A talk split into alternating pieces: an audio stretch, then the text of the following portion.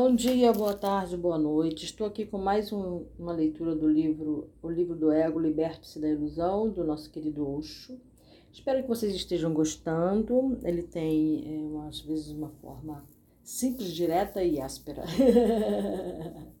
e às vezes choca nossas crenças, né? Aquilo que a gente sempre acreditou e a gente fala, oh, como assim, meu? Mas eu amo esse autor, né? Aprendo muito com ele, né?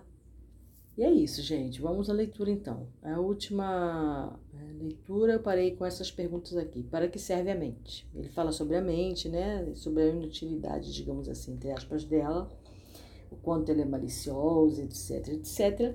E aí vem essa pergunta, né? Para que serve a mente, a mente então? Ela é de fato totalmente maliciosa? Vamos ouvir aqui o que Osho nos fala a respeito deste assunto. A mente é uma das coisas mais importantes na vida do ser humano, mas apenas como servo, não como mestre.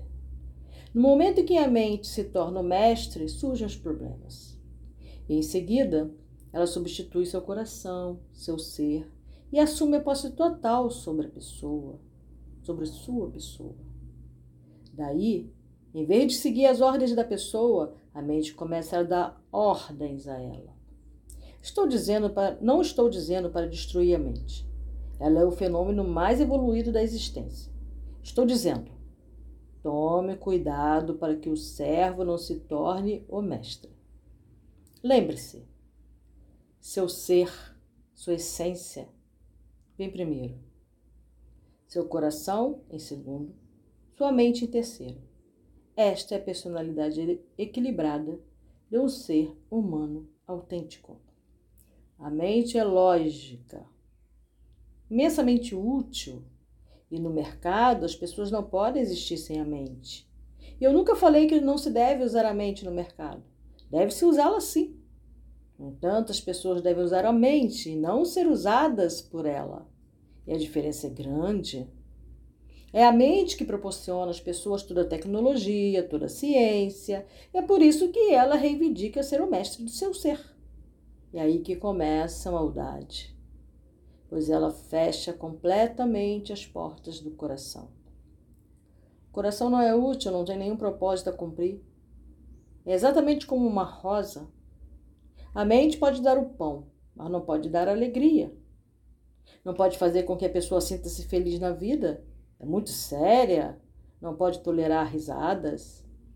A vida sem risada fica abaixo dos padrões humanos e, consequentemente, torna-se subhumana, porque só o homem, em toda a existência, é capaz de dar risada.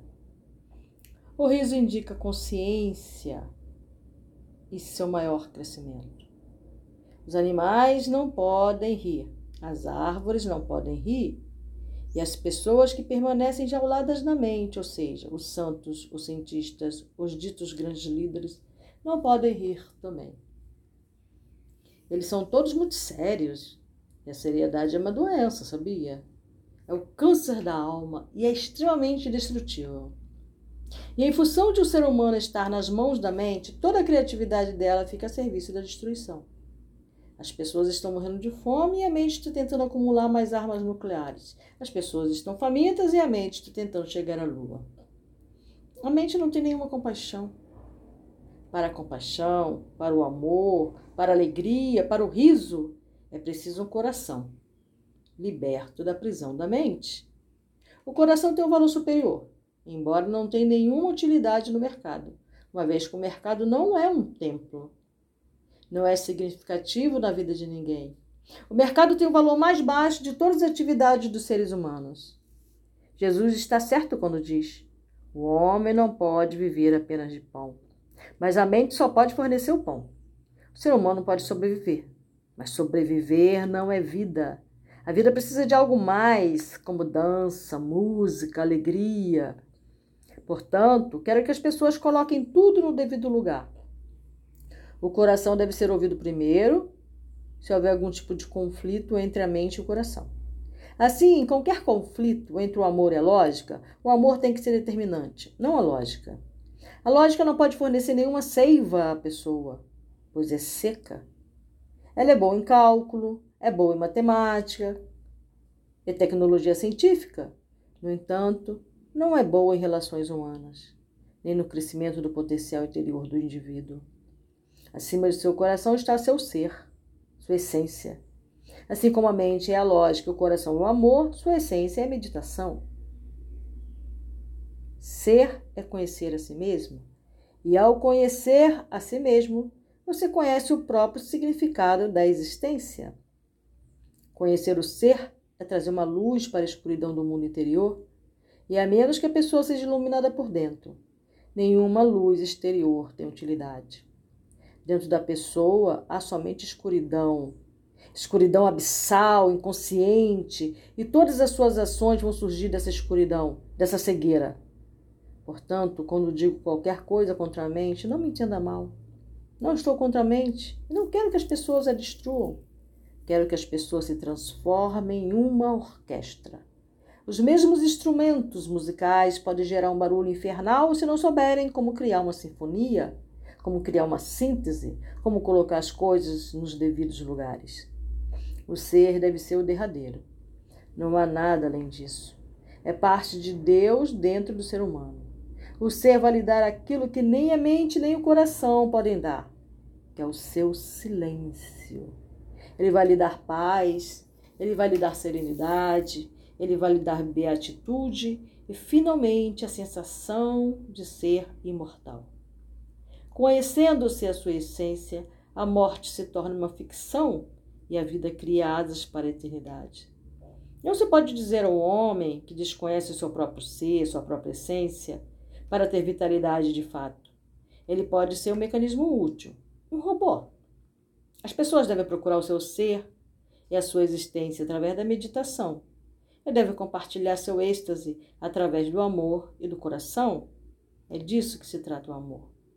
Compartilhar a felicidade, compartilhar a alegria, a dança, o êxtase.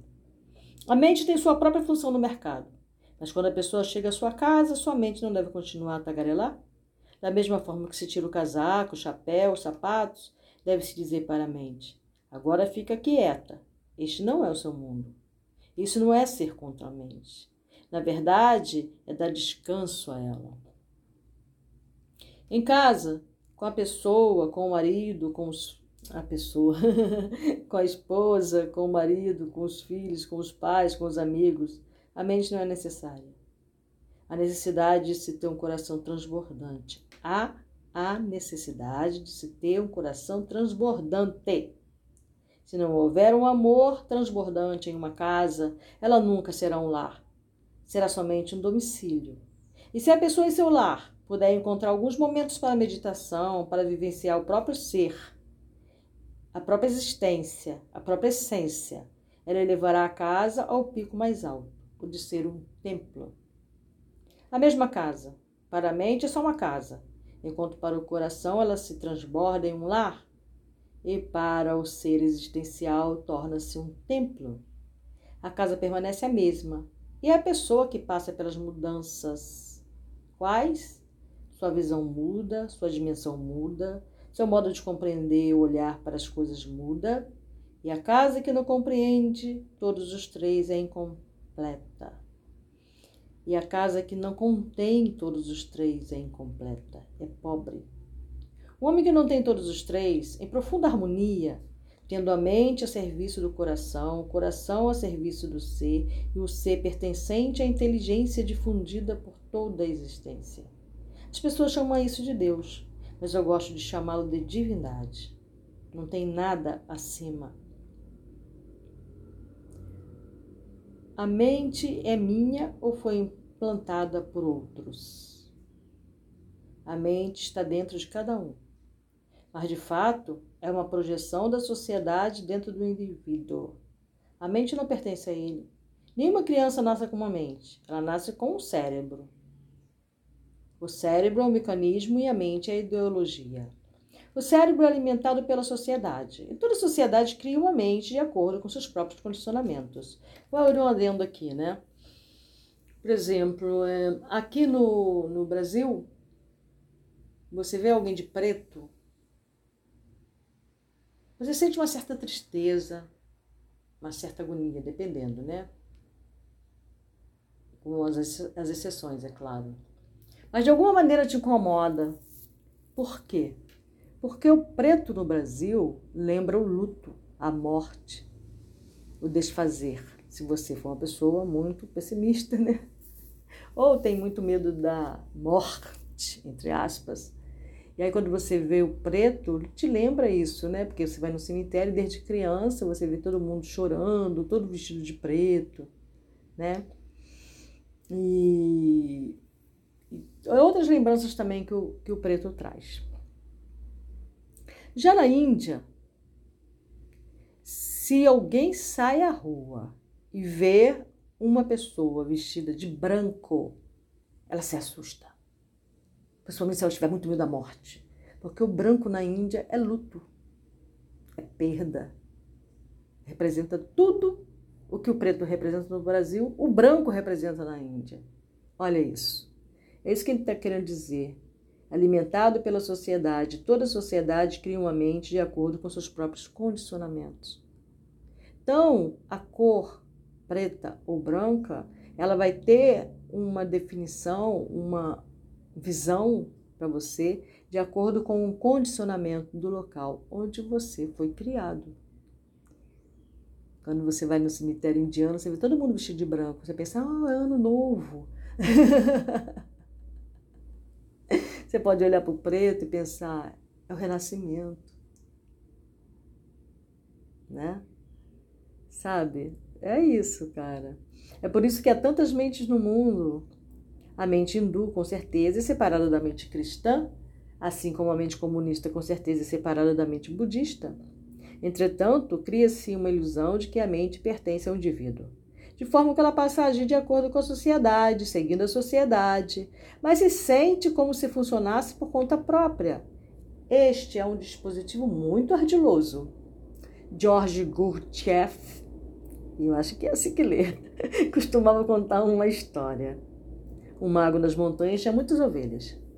E para evitar ter que contratar funcionários e não ter que tomar conta das ovelhas e sair à procura dela todos os dias quando se perdessem na floresta, ele hipnotizou todas as ovelhas e contou a cada uma, uma é, diferentes histórias.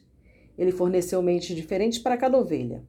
Para uma delas, ele disse: Você não é uma ovelha, você é um homem. Portanto, não precisa ficar com medo de um dia ser morta, sacrificada como outra ovelha, pois elas são apenas ovelhas.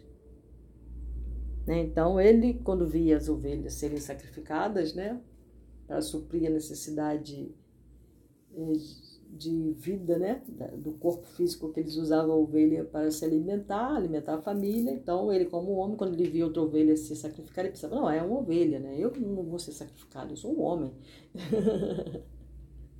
então, é, você não precisa ficar preocupada em relação ao retorno para casa. Então, volte sempre para casa, você é um homem. Para outra, ele disse, você é um leão e não uma ovelha. Para outra, você é um tigre. E desde esse dia o mago sentiu-se à vontade. As ovelhas passaram a se comportar de acordo com a mente que lhes foi dada. Ele poderia matar uma ovelha, pois todos os dias ele costumava matar ovelhas para seu próprio sustento e de sua família. E as ovelhas que acreditavam que eram leões ou homens ou tigres simplesmente olhavam e davam risadinhas. Isso é o que acontece com as ovelhas. Ele dizia, não vai acontecer comigo, tigre, comigo, leão.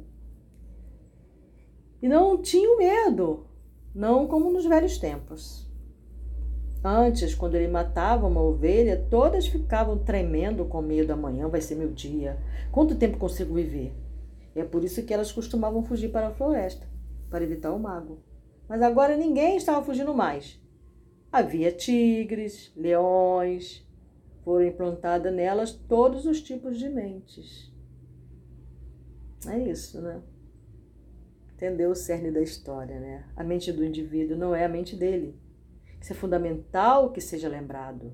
Sua mente é o implante da sociedade na qual ele nasceu acidentalmente. Eu só não concordo com esse acidentalmente, porque eu acho que tudo. Eu não nasci no Brasil por um acaso acidentalmente, né? Vamos lá. Se o indivíduo nascesse em um lar cristão, mas fosse imediatamente transferido para uma família muçulmana e criado pelos muçulmanos, não teria a mesma mente, teria uma mente totalmente diferente daquilo que se pode imaginar. Bertrand Russell, um dos gênios da nossa época, se esforçou para se livrar da mente cristã. Não porque ela fosse cristã, mas simplesmente porque lhe foi dada por outros. Ele queria ter sua própria perspectiva das coisas. Ele não queria ver as coisas pelas lentes dos outros. Russell queria entrar em contato com a realidade de forma imediata e direta. Ele queria ter sua própria mente. Portanto, não era uma, uma questão de estar contra a mente cristã. Se ele fosse hindu, teria feito o mesmo. Se ele fosse muçulmano, teria feito o mesmo. Se ele fosse comunista, teria feito o mesmo. A questão é se a mente é própria do indivíduo ou se é implantada por outros, pois os outros implantaram uma mente no indivíduo que não serve a ele, mas serve aos propósitos dos outros. A pessoa preparada pelos pais, pelos professores, pelos sacerdotes, pelo sistema educacional, para ter um determinado tipo de mente. E a vida inteira ela continua a viver através desse tipo de mente. Essa é uma vida emprestada. E é por isso que há muito sofrimento no mundo. Porque ninguém está vivendo de forma autêntica, ninguém está vivendo seu próprio eu, está simplesmente seguindo ordens que lhe foram implantadas. Bertrand Russell se esforçou e escreveu um livro intitulado porque não sou cristão. Mas em uma carta para um amigo, ele escreveu: Embora eu tenha escrito o livro, embora eu não acredito que sou cristão, pois descartei essa mente, lá no fundo, um dia perguntei a mim mesmo: quem é o maior homem da história? Racionalmente, sei que é Gautama Buda, mas eu não poderia colocar Gautama Buda acima de Jesus ou Cristo. Naquele dia percebi todos os meus esforços tinham sido em vão. Ainda sou cristão. Racionalmente sei que Jesus ou Cristo não pode ser comparado a Gautama Buda, mas é só uma questão racional. Emocionalmente, sentimentalmente, não posso colocar Gautama Buda acima de Jesus ou Cristo. Jesus permanece no meu inconsciente e ainda afeta minhas atitudes, minhas abordagens, meu comportamento. O mundo acha que eu não sou mais cristão, mas eu sei. Parece difícil se livrar dessa mente. Eles a cultivaram com tal perspicácia, com tal habilidade. Bem, eu primo pela não comparação. E o que Gautama Buda ensinou é o que Jesus, o Cristo, ensinou. Não tem como ser diferente. Apenas são pontos de vista diferentes, formas diferentes de se comunicar e de se expressar. No meu, no meu humilde ponto de vista de Rosângela da Silva, brasileira. Ai, ai, meu Deus. É... O que eu encontro em Bhagavad Gita é o mesmo que eu encontro na Bíblia. Com apenas formas diferentes de se expressar e se expressando para diferentes povos. Vamos lá, gente. É um processo longo. Ninguém nunca pensa sobre isso. Um homem vive no máximo 75 anos. Durante 25 anos ele tem que estar em escolas, faculdades, universidades, ou seja, um terço da vida é dedicado ao cultivo de uma determinada mente. Bertrand Russell falou porque não tinha conhecimento de como se livrar dela. Ele estava lutando, mas tateava no escuro Há determinados métodos de meditação que podem afastar as pessoas da mente. É muito fácil se quiserem abandoná-la. No entanto, sem primeiro separá-la da mente, é impossível abandoná-la. Quem vai abandonar quem? Bertrand Russell está lutando com metade da sua mente contra a outra metade, e ambas são cristãs. É impossível. Mas a sociedade quer que os indivíduos simplesmente sejam uma cópia, nunca o ser original. Eu vou copiar quem, né? Vou copiar Jesus, vou copiar Buda, vou copiar Gandhi, vou copiar Maria é, Teresa, né, de Calcutá, vou copiar Allan Kardec, vou copiar Chico Xavier. Quem eu, estou copiando, né? em quem eu estou me tornando. A estratégia para criar uma mente na pessoa é repetir determinadas coisas de forma contínua. E se uma mentira é repetida continuamente, Oxo, né? Eu vou copiar Oxo. Ela começa a se transformar em verdade. Tanto que é bem possível que se esqueça de que era uma mentira no princípio. Adolf Hitler passou a mentir para o povo alemão que todo o sofrimento do país era devido aos judeus. Agora, isso é algo muito absurdo. É como se alguém dissesse que todo o sofrimento do país é causado pelas bicicletas, de modo que, se todas as bicicletas forem destruídas, todo o sofrimento desaparecerá. Na verdade, os judeus eram a própria espinha dorsal da Alemanha. Eles haviam criado toda a riqueza da Alemanha, não tinham nenhuma outra nação. De modo que qualquer nação, onde quer que estivessem, era a nação deles. Não tinham nenhuma alternativa em suas mentes, não podiam trair. Eles estavam fazendo todas as coisas que qualquer outro alemão vinha fazendo para o bem-estar do país. Porém, em sua autobiografia, Adolf Hitler escreve: Não importa o que se diz, porque não há tal coisa como verdade. A verdade é uma mentira que foi repetida tantas vezes que se esquece de que é uma mentira. Assim, de acordo com ele, a única diferença entre a verdade e a mentira é que a mentira é fresca e a verdade é velha. De outro modo, não há nenhuma diferença. Ele parece ter algum discernimento nisso. Por exemplo, o cristianismo, o hinduísmo e o islamismo. Essas três religiões repetem para seus filhos: há um Deus. O jainismo, o budismo, o taoísmo, três outras religiões dizem: não há Deus. O primeiro grupo de três religiões tem uma determinada mente. Toda a vida desses indivíduos é preenchida com a concepção de Deus, inferno, céu, oração. O segundo grupo de três religiões não tem oração porque não há ninguém para quem orar. Não existe nenhum Deus, nem surge questionamento. Mas eles têm um mantra, né? Agora, metade do mundo é comunista. Eles não acreditam nem mesmo na alma do homem. E é dita toda criança, repetidas vezes, que o homem é matéria, que quando o homem morre, ele simplesmente morre, que nada permanece, que não há nenhuma alma e que a consciência é um subproduto. Eu conheço uma pessoa que se diz católica, cristã, foi criada dentro do cristianismo, nunca saiu daí dessa desse, disso e que ela acredita que é só matéria e que quando morrer simplesmente morre. Alguma coisa deu cruzado aí, né? assim, metade da humanidade repete isso como uma verdade. Adolf Hitler não pode ser acusado de ser totalmente absurdo. Parece ser real o fato de que, se alguém repetir alguma coisa para as pessoas, elas vão aos poucos começar a acreditar. E se for repetido ao longo dos séculos, torna-se uma herança. A mente do indivíduo não é dele, e a sua mente não é jovem, ela é secular. Três mil anos de idade, cinco mil anos de idade. É por isso que toda a sociedade teme que alguém crie uma dúvida em relação à mente. Esse é o meu crime. Criar uma dúvida no indivíduo em relação à sua mente. Eu quero que você entenda que você não é a sua mente, que sua busca deve ser para encontrar a própria mente. Estar sob o impacto de outra pessoa é permanecer psicologicamente um escravo. E a vida não é para ser uma escravidão, é para saborear a liberdade. Existem coisas, mas com essa mente a pessoa nunca saberá, pois essa mente é cheia de mentiras repetidas séculos por século.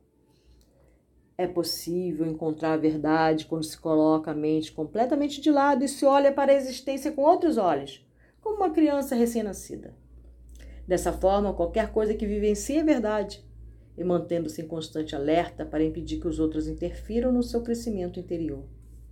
Chega um momento em que a pessoa se torna tão sintonizada com a existência, tão única com a existência. Apenas essa experiência é uma experiência religiosa. Não é judia, não é cristã, não é hindu. Como alguma experiência pode ser judia, hindu ou muçulmana, ninguém vê sua insignificância. A pessoa come alguma coisa e diz que está deliciosa, mas é cristã, hindu ou budista? A pessoa prova alguma coisa e diz que é doce, mas é comunista? É materialista ou espiritualista? Essas questões não fazem sentido. É simplesmente doce, é simplesmente delicioso.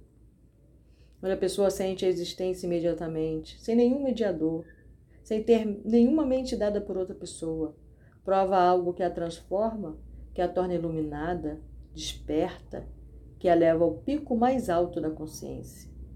Não existe realização maior, não existe satisfação maior, não existe um relaxamento mais profundo.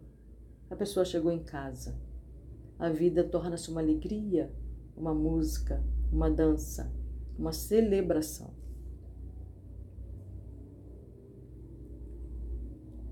Bom, o tema mente, né? Chegamos ao final dele.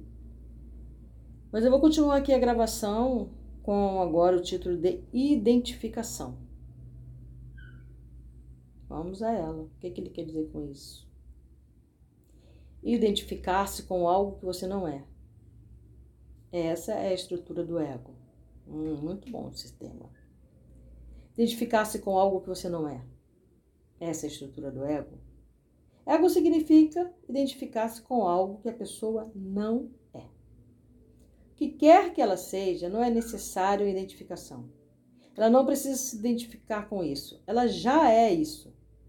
Portanto, sempre que houver identificação, quer dizer identificação com outra coisa que a pessoa não é.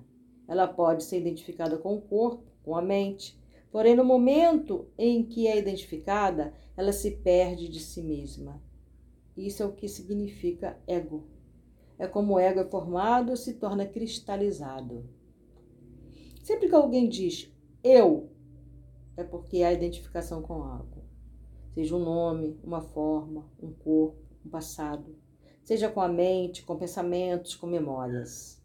Somente quando há alguma identificação profunda que a pessoa pode afirmar eu. Se a pessoa não se identificar com nenhuma outra coisa e puder permanecer consigo mesma, então ela não pode dizer eu, pois o eu é descartado. O eu significa identidade. A identidade é a base de toda escravidão. Basta ser identificada para estar em uma prisão. A própria identidade se torna a prisão do indivíduo. É preciso que ele se mantenha não identificado e seja quem ele é para que a liberdade seja possível. É difícil entender isso, né? Vocês estão entendendo? Então é isso que quer dizer escravidão, o ego. A escravidão, a ausência de ego é a liberdade.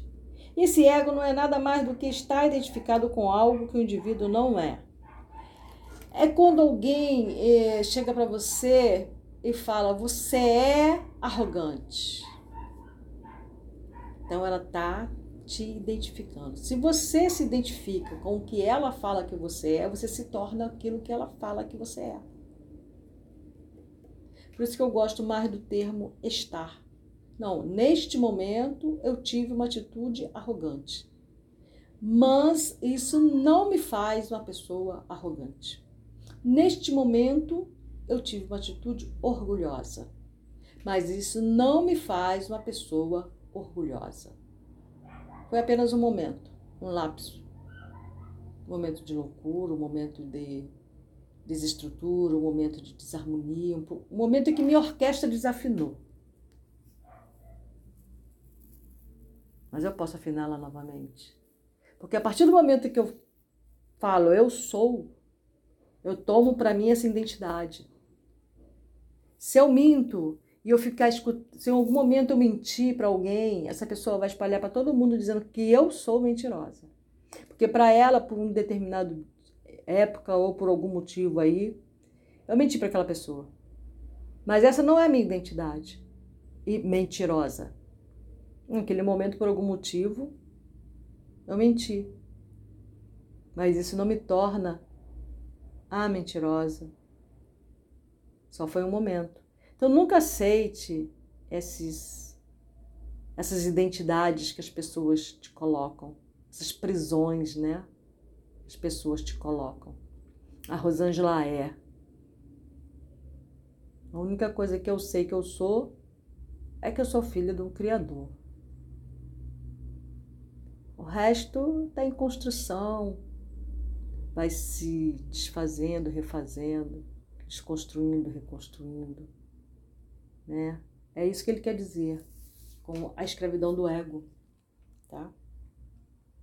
Esse ego não é nada mais do que ser, estar identificado com algo que o indivíduo não é. Né? É... Por isso que eu não gosto é, quando é, eu, alguém mente, alguém faz alguma coisa. E a gente ainda vai muito além, né? A gente, é, digamos que uma pessoa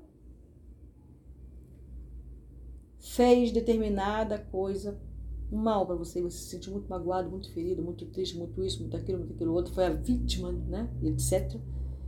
E aí você pega aquilo e coloca aquilo como o ser humano é. Amar é.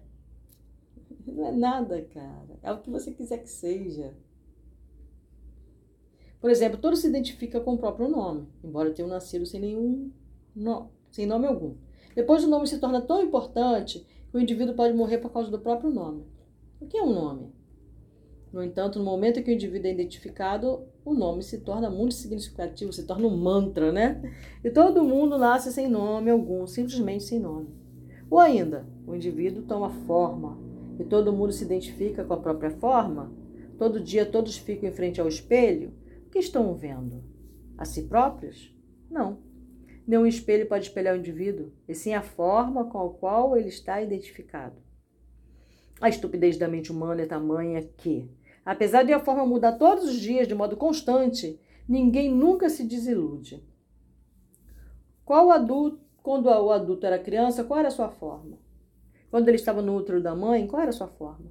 Quando ele estava na semente de seus pais, qual era a sua forma? Será que ele consegue reconhecer o óvulo no útero da mãe? Caso seja reproduzido a imagem para ele? Será que ele conseguiria reconhecê-lo e dizer: Esse sou eu? Esse sou eu? Não, mas ele deve ter sido identificado com esse óvulo em algum lugar no passado. Ele nasceu. E se o primeiro grito pudesse ser reproduzido para ele, será que vai ser capaz de reconhecê-lo e dizer: Esse é meu grito? Não, mas era dele. Ele deve ter sido identificado com esse grito. Se um álbum pudesse reproduzido, ser produzido diante de um moribundo, uma forma em constante mudança. Embora exista uma continuidade, a cada momento acontece uma mudança. O corpo muda completamente, totalmente, a cada sete anos e nada permanece o mesmo, nenhuma célula. Isso aqui é interessante, né? Porque é, eu fui criada no colégio interno, então eu tenho um, amigas desde os meus sete anos de idade, né? E é interessante como nós paramos nessa identificação do tempo, sabe? Quando a gente se refere uma à outra, a gente se refere como meninas.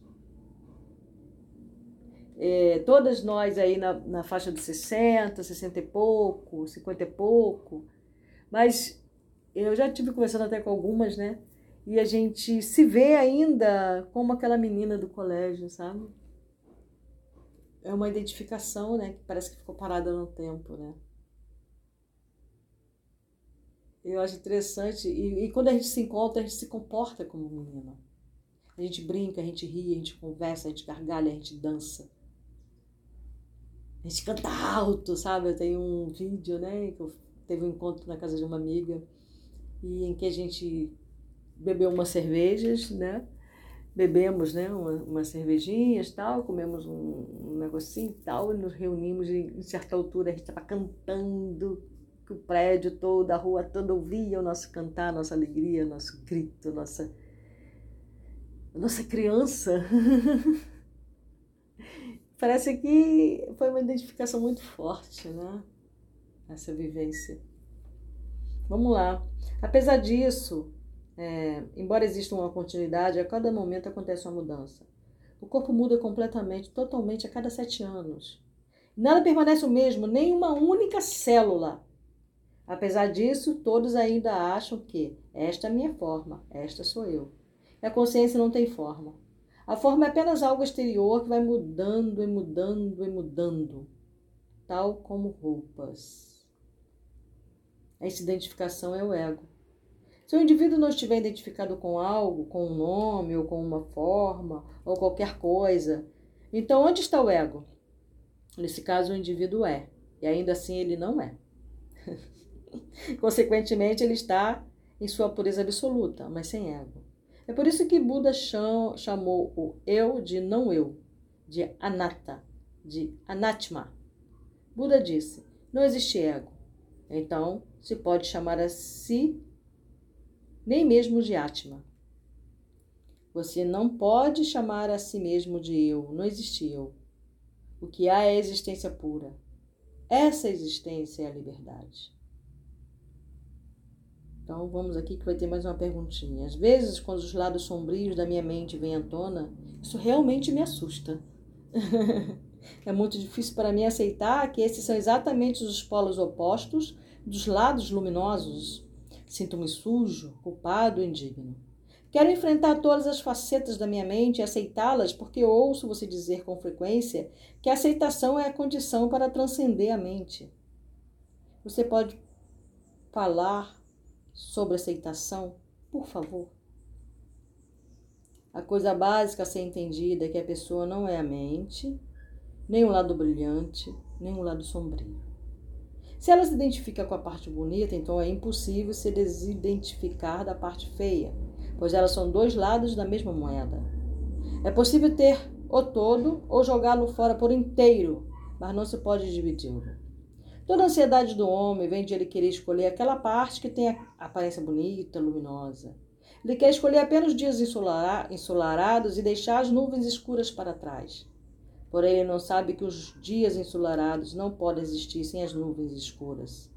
As nuvens escuras são absolutamente necessárias para que os dias ensolarados se destaquem. A escolha gera ansiedade. Escolher é criar problema para si mesmo.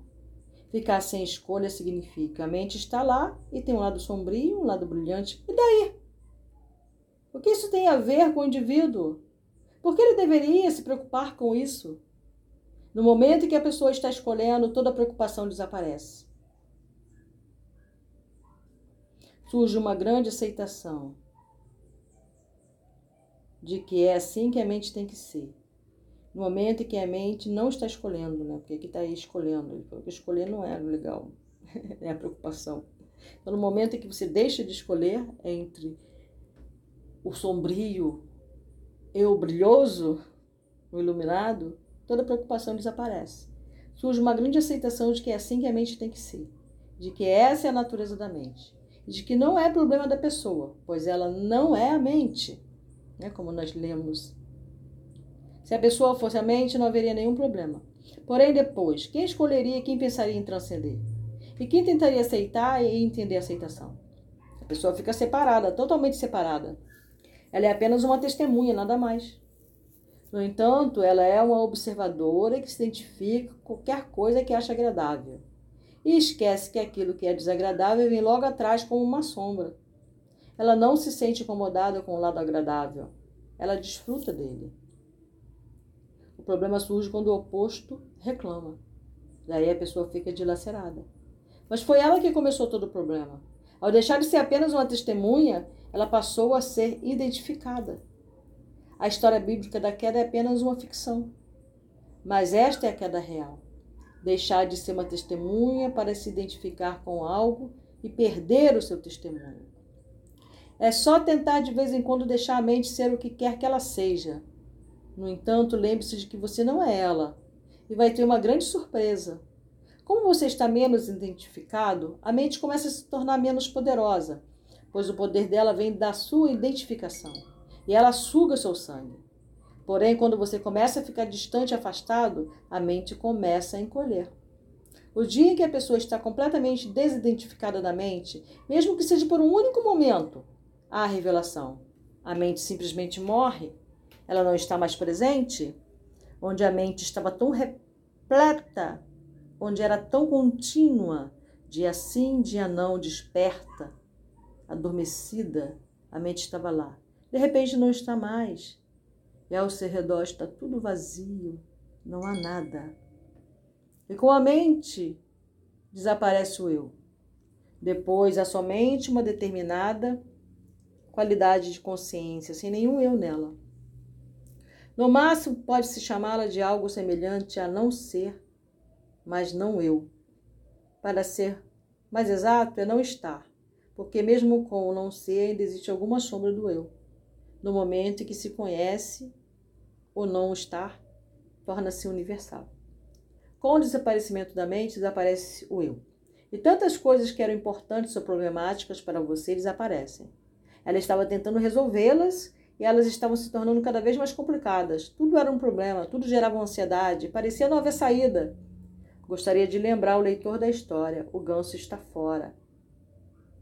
Ele diz respeito à mente e ao não estar do indivíduo. não estou, eu falei que estou, né? Naquele momento eu estou, né? É, me contradisse. A mente diz ao discípulo para meditar sobre um koan. O que é um koan?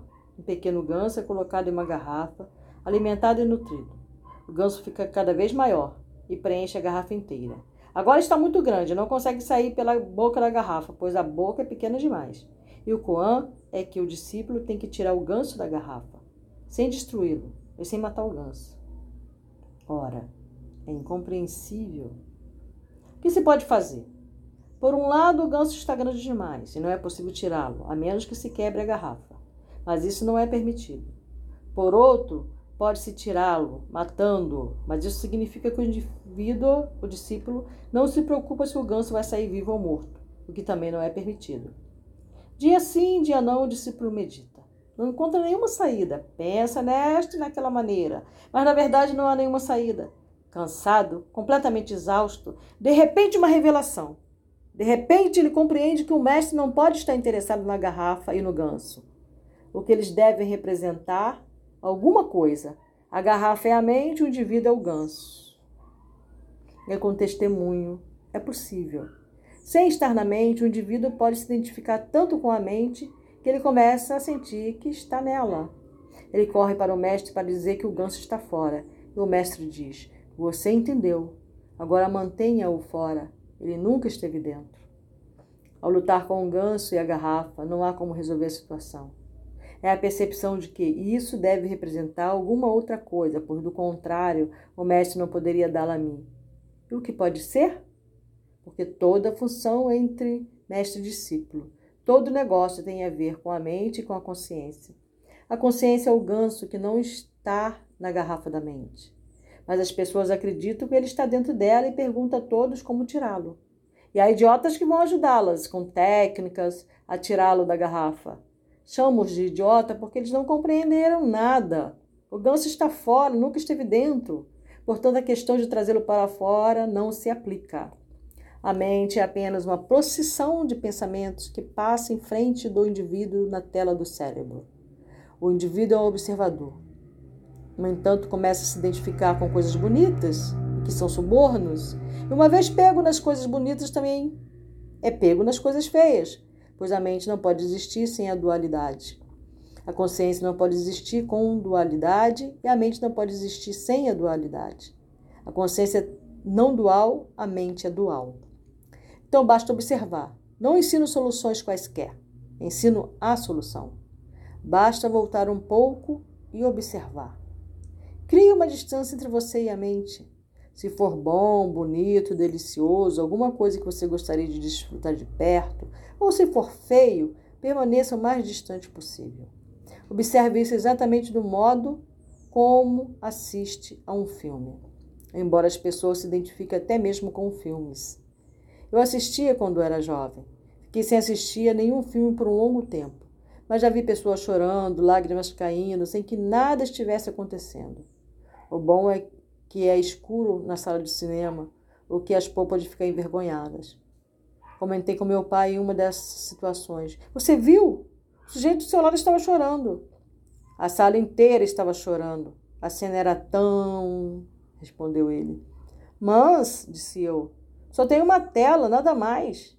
Ninguém foi morto, não tem nenhuma tragédia acontecendo, é só a projeção de um filme. São apenas imagens em movimento na tela. E as pessoas riem, as pessoas choram, e por três horas elas ficam quase perdidas.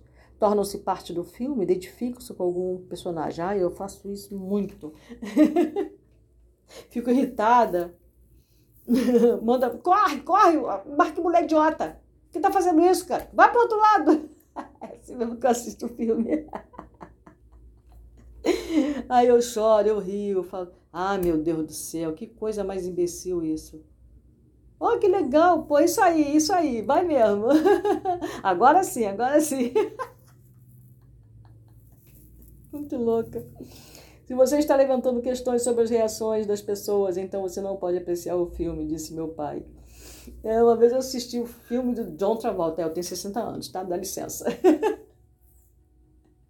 Os embalos de sábado à noite, eu tinha 16 anos. Eu lembro que eu tava com uma calça igual a do, do, do personagem do John Travolta. né? aquela calça preta com aqueles bolsos laterais assim que você enfia a mão. Cara, eu saí de dentro do cinema dançando, como se eu fosse de outra volta. eu lembro disso até hoje.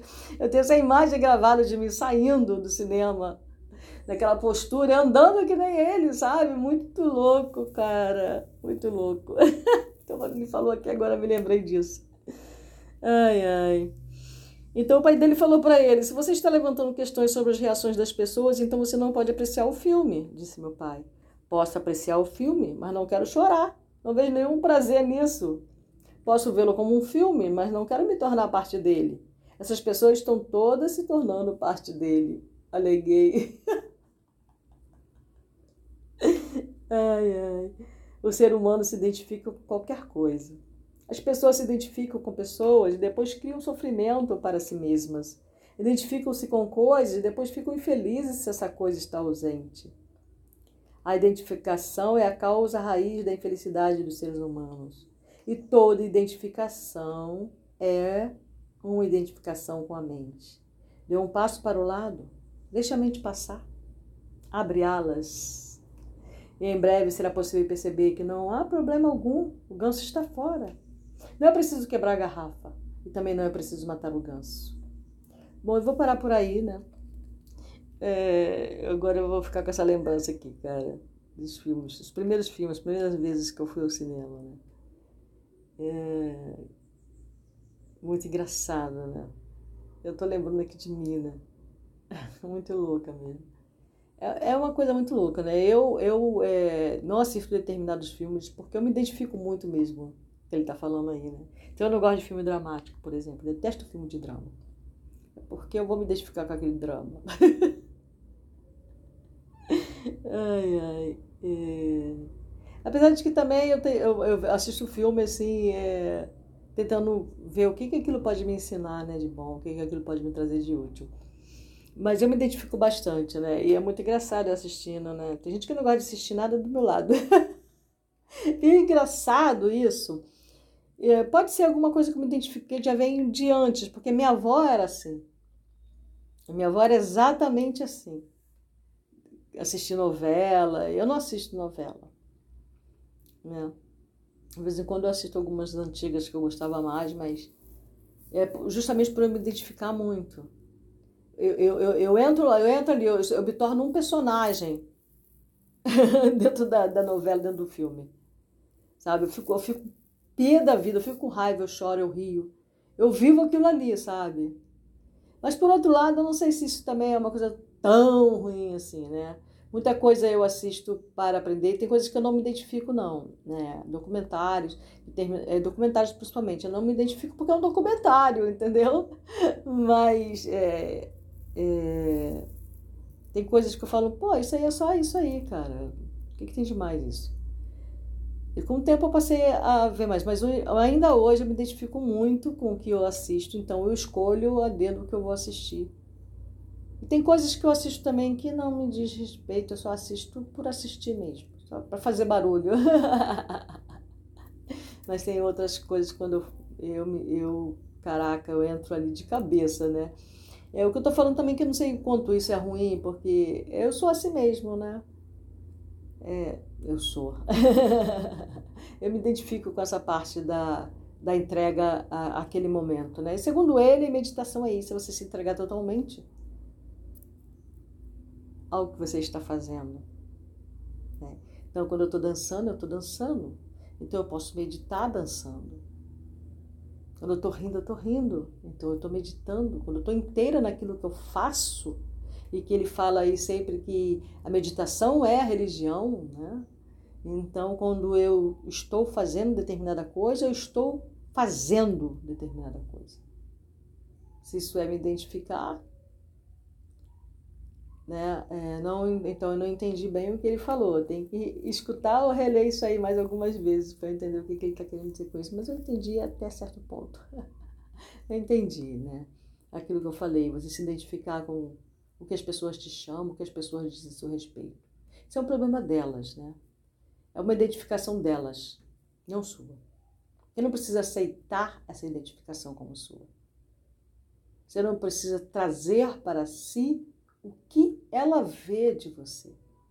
Porque o que ela vê de você nunca é verdadeiro. O que ela vê de você diz mais respeito a ela do que a você. Então, por que eu vou me identificar quando alguém me chama de orgulhoso, de arrogante, de metida, mentirosa, sei lá o que mais? sei lá o que mais, eu não estou nem interessada, para ser bem sincero. Hoje em dia, né?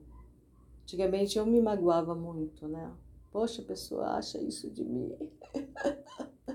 Agora eu falo, é mesmo, é? Que coisa, né? Ou então eu falo, e daí? Sou mesmo. Aham. Uhum. É, e daí? O que mais? O que, que, eu posso fazer se a pessoa pensa isso de mim? Eu não posso fazer nada contra ela, mas eu posso fazer contra a forma como eu recebo isso como eu me identifico com isso, como eu aceito isso na minha vida, como eu deixo isso, essa maneira dessa pessoa pensar a meu respeito, dirigir a minha maneira de ser. Se naquele momento eu só consigo ser orgulhosa, é isso aí, meu. Ponto. Não vou conseguir a humildade de Maria Teresa. Porque é isso aí que neste momento eu consigo vivenciar. Mais tarde, em outro momento, provavelmente como um ser em construção, não vai me, é, conversar com esse orgulho e falar para ele, olha, hum, não é bom não, cara, para você manter-se nessa pose de orgulho, entendeu? Mas isso é um problema pessoal, é uma questão pessoal minha, não diz respeito a mais ninguém. É, então é isso, gente. Um ótimo final de semana para todos nós. Hoje é sexta-feira, né? É... Vamos escutar, escutar, e ler, reler, para que a gente consiga, né? Ser esse observador